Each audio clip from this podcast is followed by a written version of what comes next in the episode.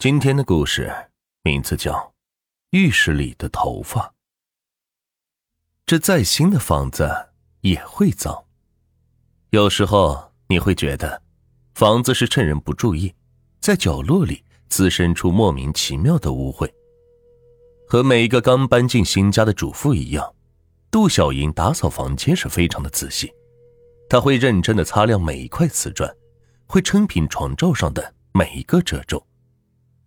对于杜小莹来说，这房子不仅仅是一个新家，还是唯一的家。除了这九十平米，她无处可去。在杜小莹与老温结婚登记签字的那一刻起，注定了她要与全世界对抗。杜小莹比老温小十七岁，她二十五岁，老温四十二岁。老温原来是一家外企的司机，后来自己买了小货车跑运输。上一段婚姻中，老婆在一次的意外中溺水而亡，没有孩子，相貌平庸。这天，杜小莹下班回家，老温出车还没有回来，她进卫生间冲澡，这是习惯。沐浴液的泡沫被冲进，在温热的淋浴下，光滑的肌肤浮现出动人的光泽。杜小莹擦干身体，披上了浴衣，转身拿起海绵拖把。准备擦干地面上的水渍，可是他发现这地上的水还是汪在那里，没有顺着地漏流走。他蹲下，把手探进水中地漏的位置摸索，在地漏的过滤网上，他摸到了一团头发，原来是自己洗头的时候掉的头发堵住了地漏。杜小莹把这团滴水的头发扔到了卫生间外的垃圾桶里。然后转身回去继续擦地，可是就在杜小莹擦了没两拖把，她的动作突然定住，心里是咯噔了一下。那一团头发，它不对劲呢。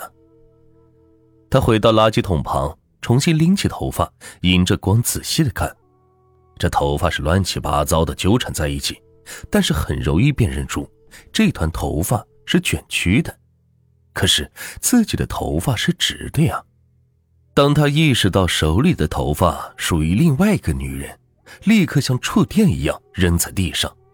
那就只有一种可能：今天白天有一个卷发女人进了这房子，而且还在卫生间里洗了澡。对于这种可能，也只有一种答案：这个卷发女人是老温带回来的。不知道就这样披着浴衣。在垃圾桶旁呆坐了多久？门口传来了钥匙的声音。小严，给你买麻辣串了！今天谁来了？他的声音颤抖，那是要哭的声音。啊，谁来了？老温是一脸的疑惑。我我不知道啊，我出车一天没回家。他让老温自己看地上的那团头发。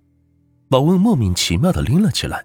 脸色突然一变，有些发灰。沉默了一会儿，老温缓缓地说：“小英啊，我不知道这是怎么回事。我今天早上九点就去鞍山了，老李和我一起去的，他可以作证。如果你怕他串通，鞍山的货主也可以作证。他今天第一次见到我，不会和我串通。”说着，老温就掏出了手机：“你要打个电话吗？”那。那这团头发是怎么回事？难道他自己冒出来的？他能辨认出老温的严肃和诚恳。哎，我真不知道，这真是奇了怪了。杜小莹好像想起了什么，站起来冲进卧室，在床上，杜小莹没有找到任何的想象中的线索。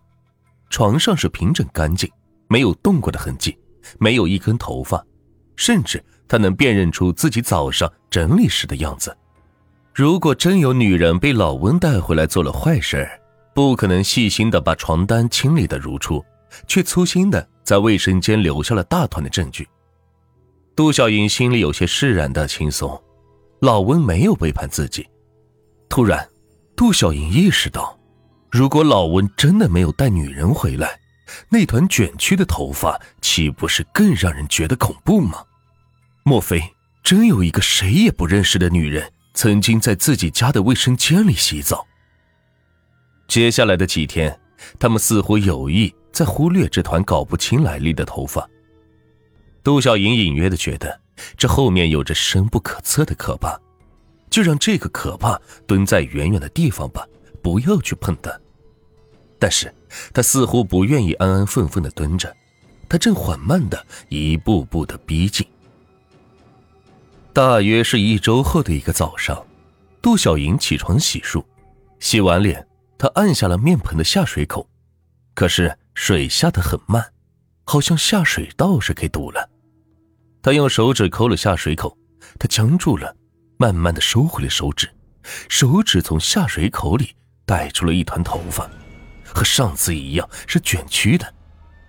他尖叫一声，啪的把头发甩在地上，仿佛那是一张死老鼠的皮。昨天晚上还没有，这次肯定与老温无关。杜小莹仿佛看见昨天半夜，她和老温在卧室里沉沉的睡着。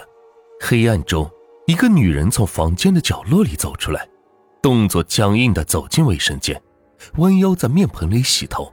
这洗啊洗，不停的洗，终于她洗完了，缓缓的抬起头，湿漉漉、卷曲的长发中露出一张可怕的狞笑的脸。